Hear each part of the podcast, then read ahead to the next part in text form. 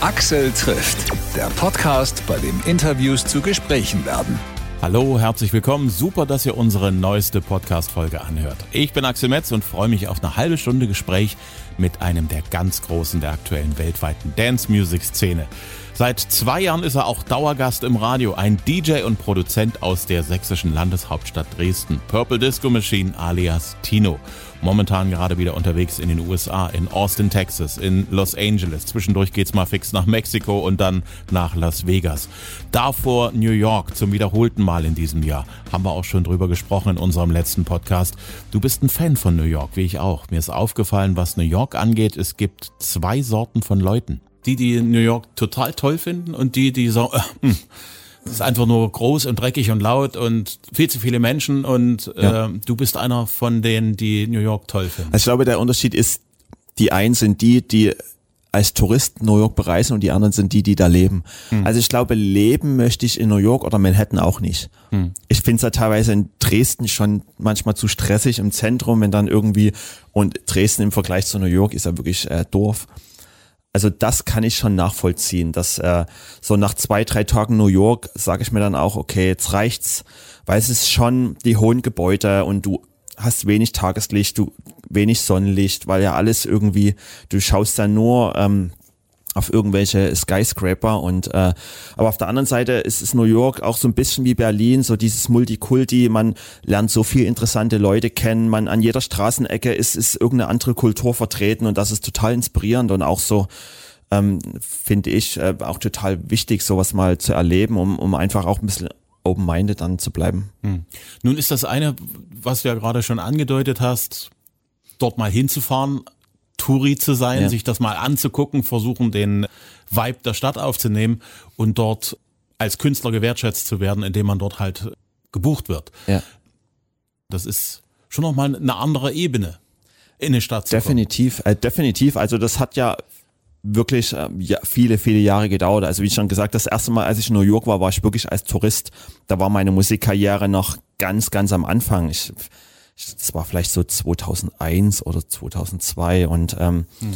ja, das war, ähm, ich habe es als Tourist geliebt und irgendwann ging das dann so los, dass ich so kleine Shows gespielt habe und und gerade in Amerika ist für mich so ein, war immer so ein gutes Beispiel, wie so die Entwicklung meiner Karriere war, weil ich war nur so ein zwei Mal im Jahr in Amerika und jedes Mal, wenn ich da war, hat man gesehen, wurden die Venues größer und ähm, es wurde immer mehr. Dann kam irgendwann ähm, dann habe ich dann irgendwann Peak Time gespielt, also Hauptzeit gespielt und dann irgendwann Headline-Shows, also wo man wie, wie ein Konzert, zum Beispiel das, äh, die Show, die ich jetzt spiele, ist schon so mit die erste große Konzertshow und äh, ähm, ich kann es bis heute nicht verstehen, wie dieser ganze Erfolg, weil im Radio läuft die Musik da jetzt nicht so im, wie zum Beispiel jetzt hier in Europa, aber trotzdem wird die Community da immer größer und ähm, wir haben jetzt ähm, wirklich die erste Konzertshow mit, mit irgendwie dreieinhalbtausend Leuten, die sich innerhalb von einem Tag ausverkauft hat, was, was für mich total, irgendwie alle sind völlig durchgedreht und ich, ich kann bis jetzt nicht verstehen, warum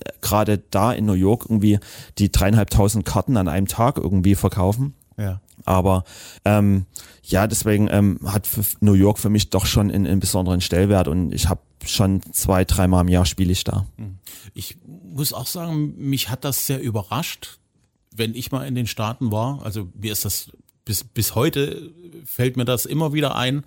Ich bin in Los Angeles aus dem Flughafen ausgestiegen. Wir hatten da so ein Radioseminar und äh, bin dort dann halt mit dem Sammeltaxi dann zum Hotel gefahren. Ich war der mit dem längsten Weg, also die anderen mhm. Stops, die waren dann alle schon vor mir ausgestiegen. Und dann war noch ein ganz schönes Stück bis zum Hotel. Und der äh, der Taxifahrer sagte dann, where are you from? From Germany. Ah, Germany! Ramstein! Und schon äh, ja. fing er dort an, mit mir dort philosophische Gespräche über deutsche Rockmusik ja. an. Äh, und ich glaube, in Amerika gibt es tatsächlich eine Menge Menschen, die, was Musik aus Europa, auch aus Deutschland angeht, wesentlich mehr auf dem Schirm haben, als wir uns jemals träumen lassen. Definitiv. Und äh, ich glaube, die Amerikaner sind zumindest was Musik angeht ähm, offener als als äh, manch Europäer. Und ähm, wie gesagt, was Musik angeht, in vielen Aspekten auch nicht, aber was das angeht, ist die, ich glaube auch der dadurch, dass dass Amerika ja auch so ein ähm, zusammengewürfelter Haufen von ähm, allen möglichen Kulturen ist, kam die Musik auch aus allen möglichen Richtungen und somit gibt's es gibt für jede Musikrichtung irgendwo eine Subkultur und die wesentlich größer ist und und natürlich ist Amerika auch ein Riesenland mit mit unfassbar vielen vielen Einwohnern, auch New York, also ähm, von daher ähm, hat mich das nie verwundert, dass da auch eine Disco-Szene gibt oder eine Szene für für diese äh, für dieses Genre. Also es gibt so viele DJs, ich kenne auch wirklich viele Kollegen, die, äh, die extrem viel in Amerika tun und da auch erfolgreich sind und hier in Europa es echt schwer haben, da Fuß zu fassen. Und also man sieht schon, dass Amerika da gerade für so Sub, äh, Sub ähm, ja, Genres sehr, sehr offener Markt ist. Hm. Weil du über Beat Street gesagt hast, dass dich das auch fasziniert hat, das hat auch mich damals fasziniert. Weniger die Leute, die da Breakdance gemacht haben, das war toll und schön und ich war dafür nicht gemacht. Ich auch das habe ich recht schnell festgestellt. Aber das, was die DJs dort machen, fand Ja. ich sehr, sehr cool. Ich bin da jetzt letztens drauf gestoßen. Ich hab, bin irgendwie bei Netflix hängen geblieben. Da gibt's so eine, so eine Geschichte des Hip-Hop. Hm. Und da ist ziemlich am Anfang gibt's dort äh, Grandmaster Flash, der Ja. dort die Adventures on the Wheels of Steel dort mischt. Das war ja eine Platte, die eigentlich, die der live gemischt hat. Ja. Und die der heute noch, wenn er irgendwo auftritt, mit seinen paar Platten selber macht. Und so die Idee, ich nehme irgendwelche guten Grooves, ich nehme irgendwelche Sachen, die ich lustig finde, ich nehme irgendetwas, womit keiner rechnet jetzt in dem Moment und das schmeiße ich alles in den Topf und mach da was live draus. Das ist ja eigentlich so der DJ, noch bevor es wirklich Hip-Hop gab oder Disco oder sowas. Das war die ursprünglichste Art und Weise, mit Platten Musik zu machen. Definitiv. Und es war ja auch eine Art von Kunst, einfach ähm, aus sich äh, verschiedene Sachen zu nehmen. Es ist am Ende wie, ähm, ja, wie Kochen. Man nimmt sich verschiedene Rezeptoren und dann haut man das alles zusammen und macht was draus und macht ein Gericht draus. Und das Gericht ist dann sozusagen das DJ-Set. Ähm, wo man aus äh, teilweise mit drei, vier Plattenspielern, wie Carl Cox früher zum Beispiel, der mal mit vier Plattenspielern ähm, teilweise drei, vier Songs gleichzeitig hat laufen lassen und dann einen komplett neuen Sound entwickelt hat. Ähm, das war schon sehr, sehr, sehr inspirierend und Grandmaster Flash natürlich oder ähm, ja, auch gerade die, die ersten Hip-Hop-Alben auch von Della Soul oder sowas, die dann wirklich alle möglichen Samples, teilweise drei, vier Samples zusammen in einem Song ähm, ähm, das ist schon wirklich Kunst und, und das fand das auch unfassbar kreativ. es hat ja so in dieser ganzen Techno-Zeit und was dann so danach gekommen ist, auch so Elektro-Sachen gekommen, äh, was dann gekommen ist, ist da ein bisschen von dieser, von dieser ursprünglichen Art, seine Musik zusammenzuwürfeln. Dort zu sagen, ich mache jetzt mal irgendwie einen schönen funky Eintopf, irgendwas Leckeres für die Ohren, äh, ist so ein bisschen abgekommen. Kommt aber wieder. Und ich habe letztens, letztes Jahr mit, mit Westbam sehr schönes, spannendes Interview gehabt. Der ist genauso ursprünglich rangegangen.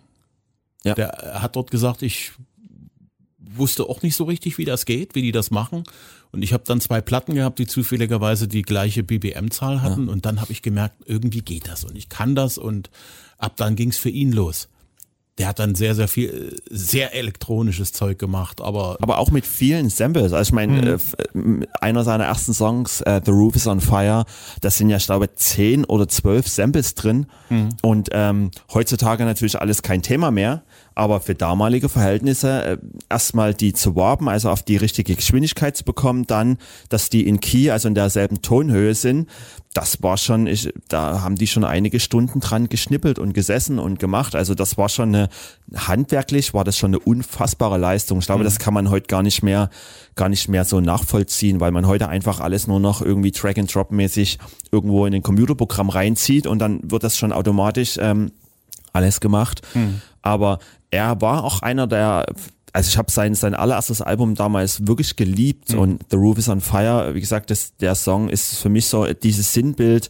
Er hat das Ganze, das was die Amerikaner damals schon gemacht haben mit Grandmaster Flash oder ähm, Della Soul, hat er dann nach Europa gebracht und, und ähm, auch nach Deutschland und hat dann hier angefangen, Songs, die, die aus Amerika kamen, dann, dann zu samplen und ganz äh, bekannte Passagen irgendwie oder, oder Vocals zu samplen. Und er ist da auf alle Fälle schon eine absolute Ikone. Absolut. Und ich glaube, das ist jetzt so, so, so dieser Entwicklungsschritt, der sich jetzt für mich als Beobachter sehr stark aufmacht, ist dieses physische Samplen und Zusammenbasteln von Dingen findet jetzt mehr oder weniger eigentlich im Kopf statt. Ja. Und alles andere sind deine Instrumente. Und ich sag mal so, dem, dem Konsumenten ist es egal, ob du dort per Hand an Knöpfen gedreht hast Ja. oder ob du da mit einer Maus irgendwas gemacht hast. Wenn das Ergebnis anschließend diese schöne Mischung gibt, wenn das. Ergebnis, wenn das Ergebnis stimmt, dann ja. Aber ich finde es, äh, ich glaube, früher ist man ganz oft dann auch zu, zu Ergebnissen gekommen durch durch äh, Unfälle, durch äh, Sachen, die vielleicht nicht so funktioniert haben, sind manchmal komplett andere Sachen rausgekommen, die aber dann so einzigartig waren. Ich glaube, die meisten Songs, die es in die Hits geschafft haben, waren irgendwie oder wie man ja oft dann in irgendwelchen Geschichten hört, waren, waren irgendwelche Unfälle oder waren eigentlich Sachen, die nie so geplant waren. Und ich finde, das geht heute so ein bisschen verloren, weil die Technik eigentlich ja keine Fehler mehr zulässt. Man lädt alles rein und das, was im Kopf ist, den Plan, den man im Kopf hat, setzt die Technik eins zu eins um. Und es geht so ein bisschen auch dieses so Try and Error, also einfach probieren und am Ende kommt man wo ganz anders raus, was wahrscheinlich oder in oft, äh, ja ganz oft noch besser ist als das, was man im Kopf hatte zu dem Punkt kommt man gar nicht mehr, weil man in diese Probierphase gar nicht mehr kommt. Das ist auch einer der Gründe, warum ich zum Beispiel noch viel mit, mit diesen analogen Synthesizern arbeite. Weil selbst wenn ich einen Sound im Kopf habe und ich frickel dann an diesen Synthesizern rum, ähm, komme ich manchmal zu einem ganz anderen Ergebnis und es kommt dann teilweise Sounds raus, die ich eigentlich nie vorhatte, die ich dann trotzdem verwende, weil ich überhaupt keine Idee hatte, überhaupt, wie ich diesen Sound kreieren konnte.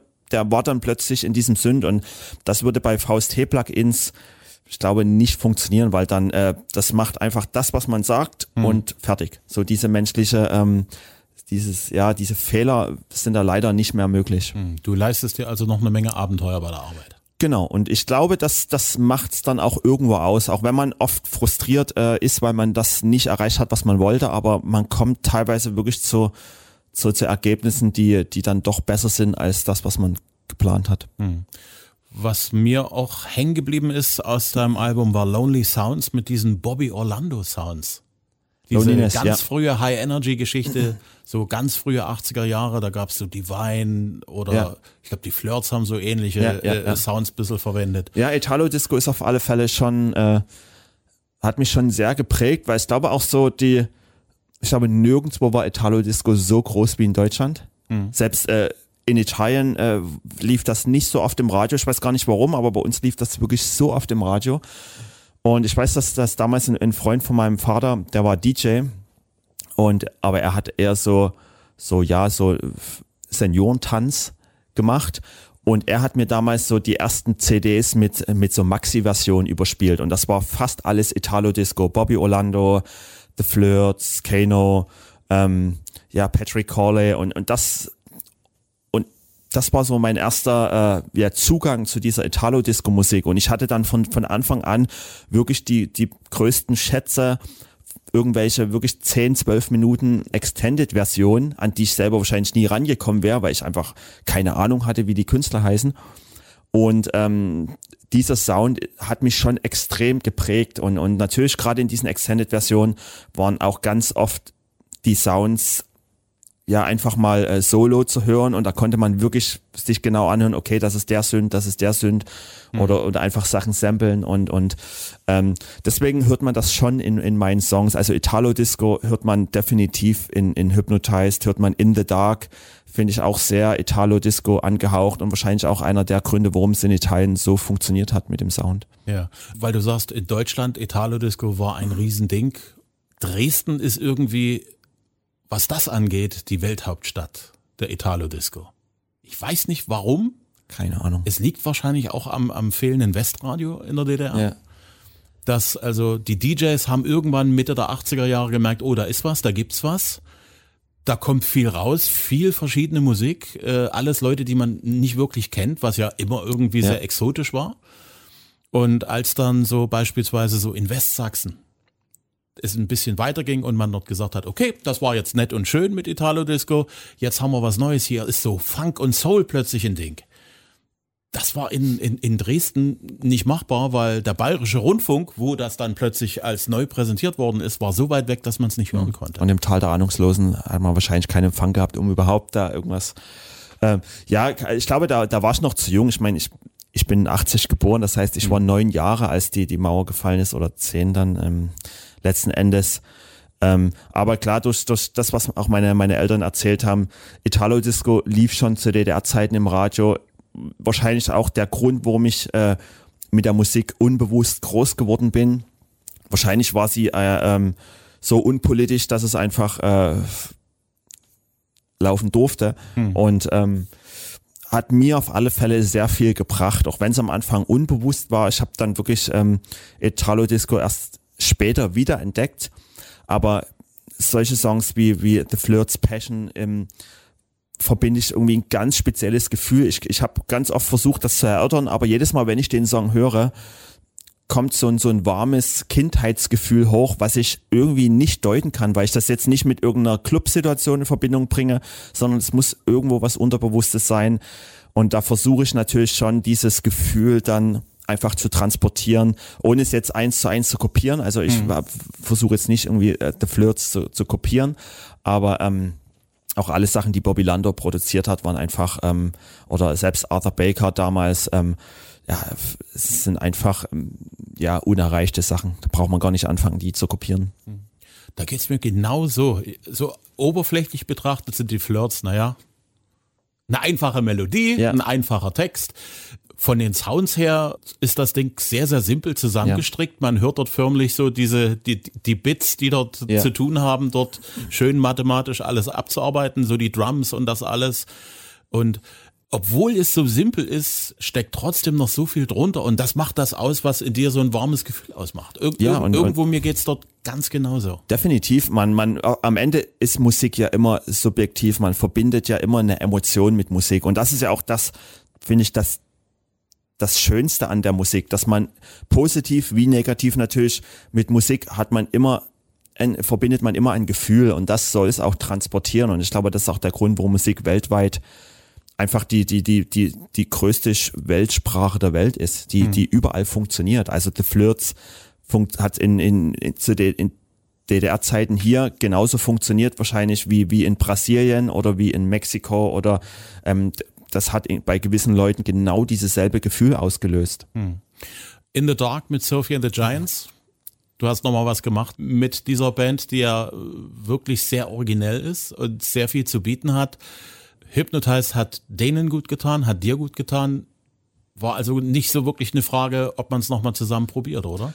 Ja, wir haben am Anfang haben wir schon, äh, haben wir uns schon oder waren wir uns einig, dass wir es erstmal äh, dabei belassen, weil Hypnotize war dann schon erfolgreicher, als wir uns hätten vorstellen können und haben gesagt, okay, wir wollen das, ähm, das Glück jetzt nicht heraufbeschwören und ich hatte auch so ein bisschen die, die Befürchtung, dass egal was wir jetzt machen, sobald wir nach Hypnotized nochmal einen Song zusammen machen, wird jeder den neuen Song mit Hypnotized vergleichen. Und es wird immer, der wird immer verlieren, weil Hypnotized einfach so für sich steht. Und ähm, von daher war es mir klar, dass ich erstmal meine eigene Karriere weiterverfolge. Wir hatten natürlich Songs wie Firework, Fireworks und sowas waren schon fertig. Also der Plan war schon da. Auch Dopamin war dann schon in, in Arbeit. Also wir wussten, dass das Album im Prinzip fertig ist. Aber irgendwann nach anderthalb Jahren, nachdem wir immer noch im Lockdown gesessen haben, ich habe mit Sophie dann so ein paar TV- und, und, und Radioauftritte gehabt in, in verschiedenen Ländern. Wir haben uns immer wieder getroffen und haben gemerkt, dass wir uns einfach super verstehen und dass wir uns jedes Mal gefreut haben, wenn wir uns sehen und total sympathisch finden und haben dann auch ab und zu irgendwie telefoniert oder ähm, ja WhatsApp geschrieben. Und irgendwann hat, haben wir dann gesagt, ach, wenn irgendjemand eine Idee hat, schicken wir es uns. Und, mhm. und sie kam dann mit so einer ganz groben In the Dark Chorus-Idee vorbei. Und ich habe von der, vom ersten Moment an habe ich gedacht, okay, wir vergessen alles, was wir vorher gesagt haben. Lass es uns probieren. Wenn was bei rauskommt, das Album war fertig. Also mhm. das war klar, dass es nicht mehr aufs Album kommt. Aber ähm, ich habe dann das, das Instrumental sozusagen drumherum produziert. Sie hat nochmal alles neu aufgenommen, nochmal Strophen aufgenommen, den Chorus nochmal etwas abgeändert. Und am Ende haben wir dann schon gespürt, dass es anders als Hypnotized ist, aber trotzdem was ganz eigenes und einen ganz eigenen Vibe hat und alle haben es geliebt und auch das Label und dann haben wir uns halt entschieden, okay, dann, dann müssen wir eine Deluxe-Version machen.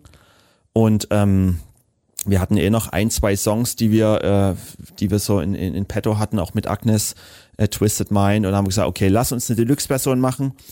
Und am Ende war es dann auch irgendwie total natürlich, dass wir haben mit, mit, mit Hypnotize angefangen, das war die erste Single und am Ende haben wir jetzt die Kampagne mit, mit In the Dark beendet. Also In the Dark war jetzt die letzte Single vom Exotica-Album und irgendwie fügte sich dann alles und es fühlte sich total natürlich an. Hm. Du warst letztes Jahr beim Stadtfest in Dresden dabei und ich fand das sehr, sehr lustig. Ich war im Urlaub zu dem okay. Zeitpunkt leider und dann mhm. ist das so ein bisschen durch die Stadt gewabert. Das ist sein bisher größter Auftritt in der Stadt. So einen großen hat er hier noch nie gemacht. Ja. Wie war's denn? Ähm, also ich, ich weiß, dass äh, davor, ich glaube, ich hatte noch nie so viele schlaflose Nächte davor. Ich war ab dem Punkt, wo ich das zugesagt hatte, habe ich es bereut und habe gesagt, warum habe ich das gemacht? Es war auf der einen Seite habe ich mich drauf gefreut, weil es auch irgendwie meine Heimat ist und ich habe da auch viel zu verdanken. Meine Karriere hat hier angefangen. Ich habe viele Jahre als Resident äh, von Club zu Club gespielt und hatte das Gefühl, dass der Stadt auch irgendwie was zurückgeben wollte. Aber auf der anderen Seite habe ich äh, so eine Panik vorher wirklich geschoben, so dachte, okay, wenn ich jetzt verkacke, dann verkacke ich vor meiner ganzen Familie, vor allen Freunden und vor allen, vor, vor allen Leuten, die ich kenne, weil ich wusste, am Anfang dachte ich noch so, okay, es ist Sonntagabend, Oktober, wird es wahrscheinlich schon kalt, es regnet bestimmt, kommt sowieso keiner. Und dann irgendwie wirklich alle Freunde, ja, wir kommen. Selbst bei meiner Tochter aus der Schule irgendwie die halbe Lehrerbelegschaft, ja, wir kommen. Und der Druck wurde immer höher. Meine Eltern waren da, meine Großeltern mit 89, fast 90 sind gekommen. Und ich dachte, okay, das, äh, das war so nicht geplant. Aber ähm, im Endeffekt war es dann wirklich ein schöner Abend. Und ich habe dann so ab so einer halben, dreiviertel Stunde meine Sets habe ich dann so ein, so ein, so ein Schalter umgeklickt und habe gesagt, okay, jetzt kann ich sowieso nicht mehr ändern, jetzt stehe ich hier, jetzt versuche ich das einfach zu genießen und ab dann konnte ich es auch genießen, habe auch Leute beobachtet. Ähm, es hat zum Glück mit der Technik, es hat alles funktioniert, weil wir hatten ja schon so ein, so ein äh, bisschen was vorbereitet, auch ähm, so ein Visual Show ähm, vorbereitet. Ich hatte mein Team mit, die das, äh, mit denen ich sonst auf Tour bin. Und im Endeffekt im Nachhinein habe ich wirklich nur Positives gehört und, und ähm, nur positive Nachrichten äh, bekommen und jetzt bin ich auch froh, dass ich es gemacht habe. Hm. Und das Wichtigste ist, die Oma weiß jetzt, was der Tino in der großen, weiten Welt so alles macht. Genau, also so richtig hat sie es immer noch nicht verstanden, was ich da hinter dem Schrank stehe die ganze Zeit, aber ähm, sie, es ist greifbarer geworden, das, das stimmt schon. Und ich glaube auch viele ähm, viele, die das jetzt zum ersten Mal gesehen haben, viele wussten ja auch nicht, dass, dass, dass ich äh, die Musik mache. Also für viele war wirklich auch so, die haben zum ersten Mal zu der Musik dann das Gesicht gesehen, wie zum Beispiel wirklich, dass äh, von meiner Tochter aus der Schule dann Lehrer zu mir kam und sagen, ich kenne die Lieder, aber ich wusste nicht, dass das der Papa von, äh, die kennen mich so als Person, aber ähm, auch in der Kita und so. Weil ja, mir war es auch wichtig, dass, dass ich das schon trenne, aber das war, seitdem hat sich dann auch erledigt gehabt, ja. Das ist schön. Und in der Schule kommen dann auch gerne die Lehrer auf die Idee, der Papa von, von genau. Der, der, der, der, der macht doch Musik. Wir Vielleicht haben doch so ein Sommerfest wir Schulabschluss genau. Bei. Wir haben doch so ein Sommerfest nächstes Jahr. Ja, nee, das ist, äh, es ist nett. Ich krieg immer wieder ähm, so, so Anfragen, ja, und äh, 40. Geburtstag oder Hochzeit hier. Und es ist, ich freue mich drüber, aber ich versuche dann ganz höflich abzusagen und sage, ja, Hochzeits-DJ. Also ich habe ganz früher so Sachen gemacht, auch Abibälle und aber ich habe, die Zeiten sind vorbei und das war ja grenzwertige Erfahrungen. auch die teilen wir uns. Ich definitiv, hab, aber die musste man machen gefühlt. Ja. So.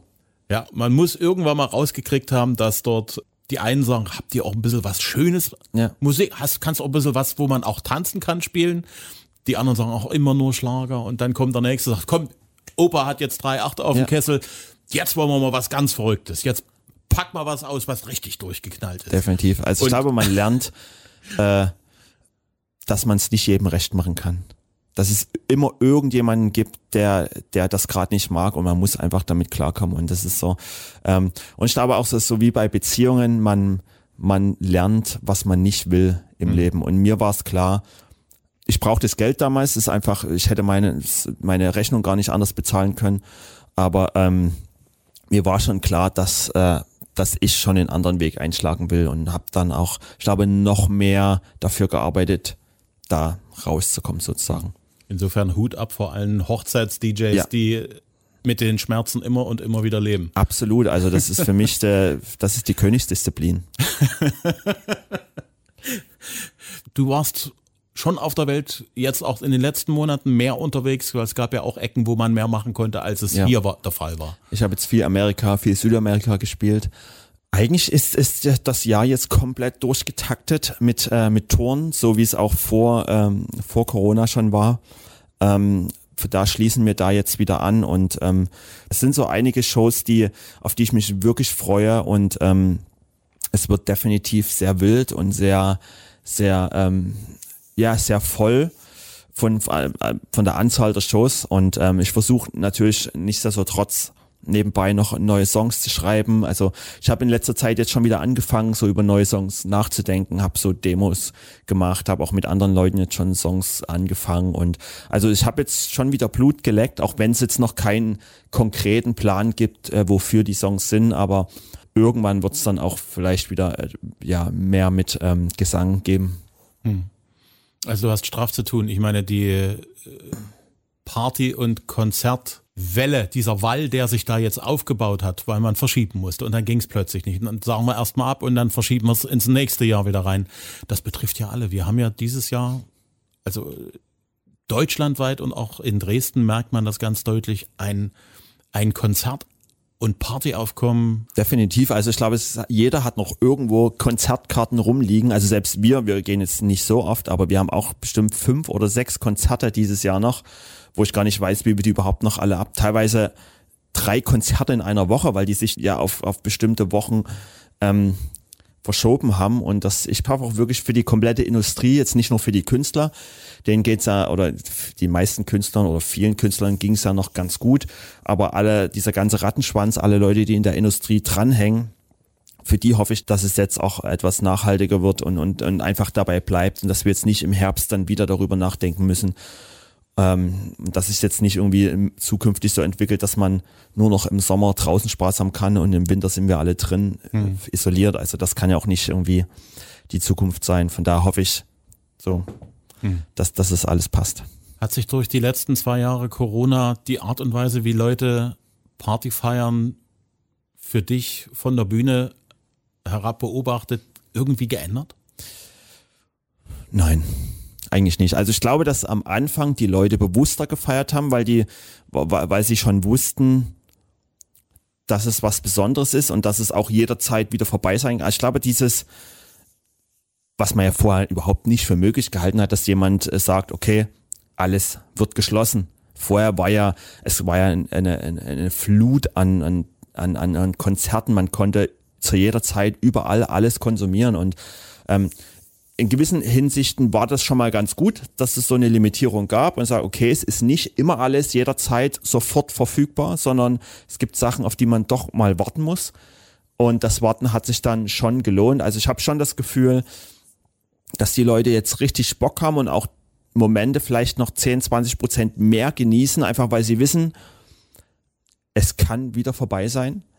Und ähm, aber nichtsdestotrotz hat sich zum Glück dieses, äh, was ja so, es gab ja auch digitale Festivals, wo ja schon so gesagt wurde, mal sehen, ob so dieses analoge sich überhaupt noch langfristig durchsetzt oder ob viele dann mit irgendeiner äh, VR-Brille dann auf Festivals zu Hause im Wohnzimmer gehen. Zum Glück hat sich das nicht durchgesetzt und alle Promoter und Veranstalter konzentrieren sich jetzt wieder auf ihre analogen Festivals und alle haben nur zusammen Spaß, weil ich glaube, dass gerade die Musik will man ja auch zusammen genießen. Das ist was, was man wie im Restaurant essen, sind Sachen, die, die will man teilen und schöne Sachen will man auch mit Personen, die man liebt, teilen und nur dann ergeben die Sinn. Und, und deswegen wird es die Clubs immer geben.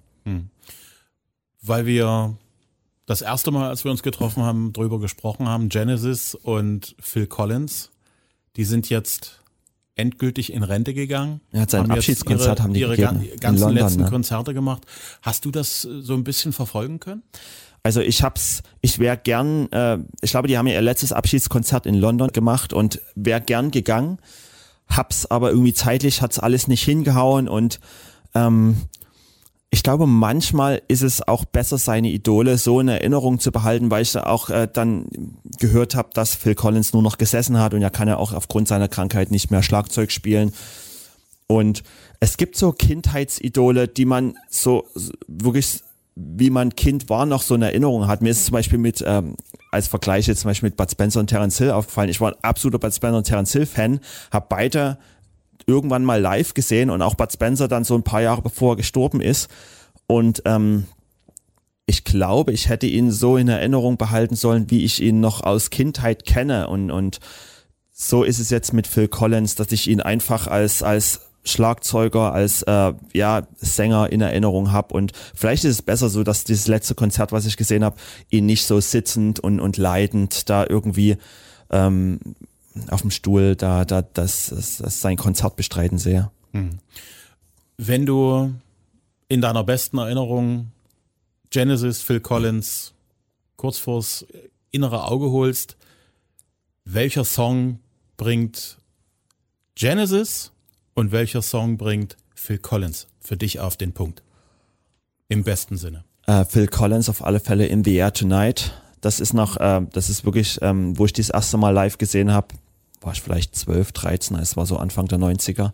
Ich glaube, es war ein Konzert in Leipzig und äh, die Bühne war rund und ich weiß noch, wie er dann, äh, er lief so mit seinem, mit seinem Headset-Mikrofon um die Bühne und bei In the Air Tonight und ist dann langsam zum Schlagzeug. Das Schlagzeug stand oben so auf dem, ist dann hoch und hat dann dieses Solo gespielt und dieser Moment war einfach, wenn ich den heute noch so vor Augen habe, kriege ich heute noch Gänsehaut und das ist ein Song, den ich, der für mich total zeitlos ist, den ich immer, ähm, immer hören kann, den ich auch unfassbar lange analysiert habe, mit welchen Synths, mit welchen Gitarreffekten, wie wurde die Talkbox äh, gemacht und sowas. Also ähm, das ist ein, ein, ein, Song, der mir schon äh, auf alle Fälle sehr, sehr, sehr viel ähm, gebracht hat oder der, der mich immer noch begleitet. Hm. Und ähm, bei Genesis wahrscheinlich I Can't Dance. Einfach schon dieses Video, was, was, ähm, wo die da in diesem wirklich schwarz-weiß da einfach laufen, was total simpel und einfach ist wie der Song an sich auch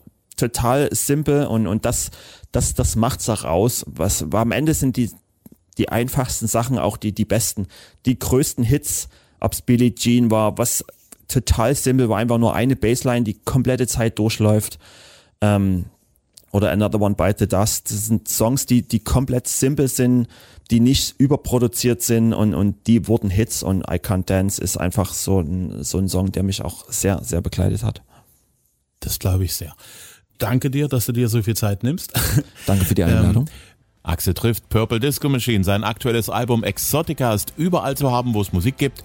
Aktuelle Infos auf purplediscomachine.com. Auf Facebook und Instagram findet ihr ihn auch und da findet ihr auch Axel trifft. Gerne liken und folgen und bitte abonniert meinen Podcast, wenn ihr es noch nicht gemacht habt. Neue Folgen gibt es immer donnerstags, immer kostenlos, überall da, wo es Podcasts gibt. Ich sage danke fürs Hören und bis zum nächsten Mal.